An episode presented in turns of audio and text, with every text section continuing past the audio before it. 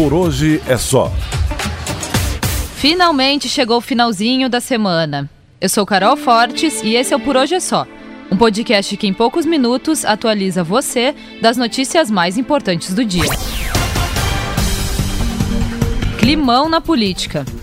Um dia depois de ser desfiliado temporariamente do Partido Novo, o ministro Ricardo Salles apareceu com uma camiseta da sigla na bancada do Pânico. Salles não escondeu seu descontentamento com o presidente, João Amoedo, e disse que foi com a camiseta para mostrar que ainda é membro do Novo. O ministro explicou que três pessoas do partido fizeram uma representação no Conselho de Ética contra ele, dizendo que ele teria ido para o governo Bolsonaro sem consultar o Novo e que expunha as ideias do partido.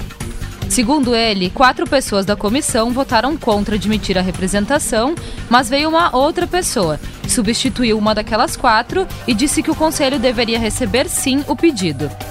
Essa pessoa virou o relator e decidiu suspender a filiação de Salles. É uma coisa inacreditável. Então, o partido que, que diz ter a regra de governança, seu exemplo de postura, etc., se deixa ter uma manipulação nesse sentido e a, a, a, manipulação tem uma, tem uma origem óbvia. Então, o que, que nós temos, o que, que nós temos que identificar? O que está acontecendo por trás disso? Essa é a questão principal.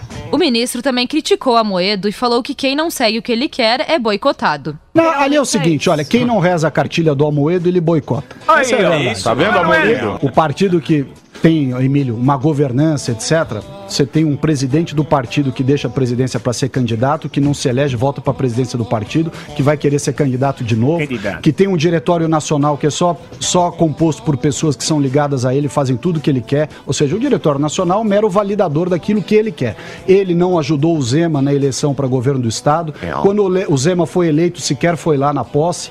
É, brigou com o Matheus Bandeira no Sul, colocou agora, agora tem uma resolução nova do partido impedindo as pessoas de participarem de movimentos sociais e grupos.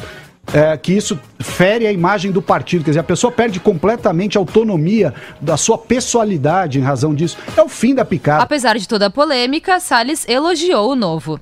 No entanto, ele ressaltou que o partido não pode ter um dono. O partido dá bons exemplos, tem boas posturas nas questões políticas, isso é ótimo, excelente. Agora, o partido não pode ter dono. Né? O partido que se, se coloca para ser o partido moderno, da renovação na política, não pode ter um dono, que por sua vez tem um diretório nacional que é para chancelar tudo que o dono quer. Né? Isso aí pode ser interessante, você vê em outros partidos, a gente sabe Sim. quem são as pessoas que estão em outros partidos. Agora, você não pode ter a mesma situação no novo.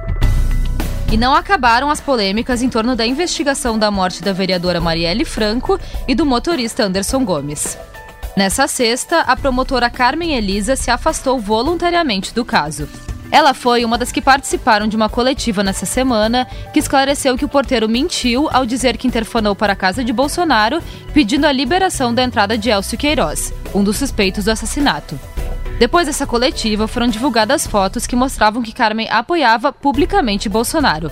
Inclusive, em uma delas, a promotora usava uma camiseta do presidente.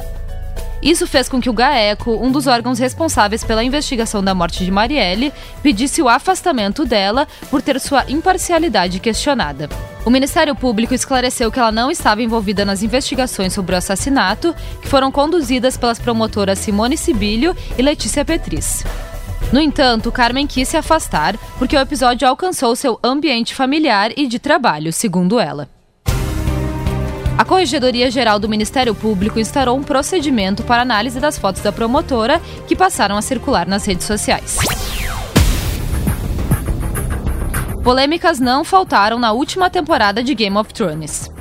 Uma das mais marcantes foi o copo de café esquecido em cena no quarto episódio da oitava temporada. Mas agora parece que o mistério finalmente chegou ao fim. Em entrevista ao The Tonight Show, Emilia Clarke revelou que Conrad Hill, o ator que interpretou Varys, confessou o crime. A Eterna Rainha dos Dragões contou que o colega não quis falar antes por causa da proporção que a gafe tomou. E essa não foi a única. No episódio final, uma garrafa de água também foi esquecida entre os atores. No mundo dos esportes, Fábio Carilli foi sincero ao falar sobre o rendimento do Corinthians, que não vence há sete jogos. Em entrevista coletiva, ele confessou que se sente envergonhado ao assistir os jogos do time. Vergonha. Não, eu não preciso olhar como torcedor, não. Eu tenho que olhar como comissão e ser bastante ciente daquilo.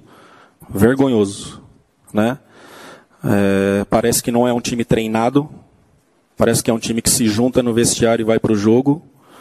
É, você passa informações e daqui um pouquinho você está na beira do campo, não está sendo feito por conta disso. Né?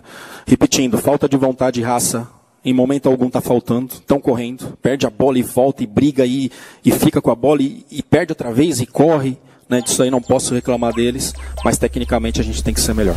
Carilli comentou também sobre a informação de parte da imprensa de que o presidente do Corinthians, André Sanches, não o demitia por conta da multa contratual. Contratos são para ser cumpridos.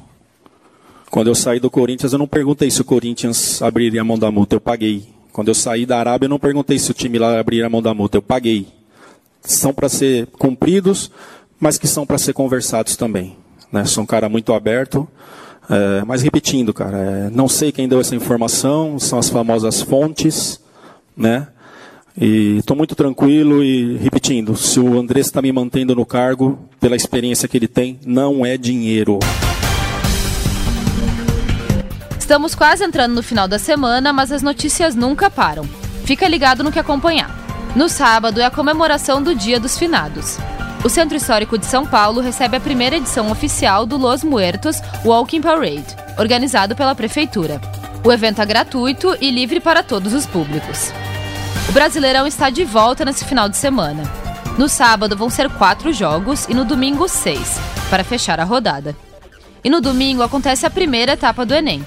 Os alunos vão responder questões de linguagens e códigos e ciências humanas, além da redação. Nosso site jovempan.com.br fizemos um guia rápido sobre tudo o que você precisa saber para fazer a prova. Bom, por hoje é só. Boa noite e bom final de semana. Por hoje é só.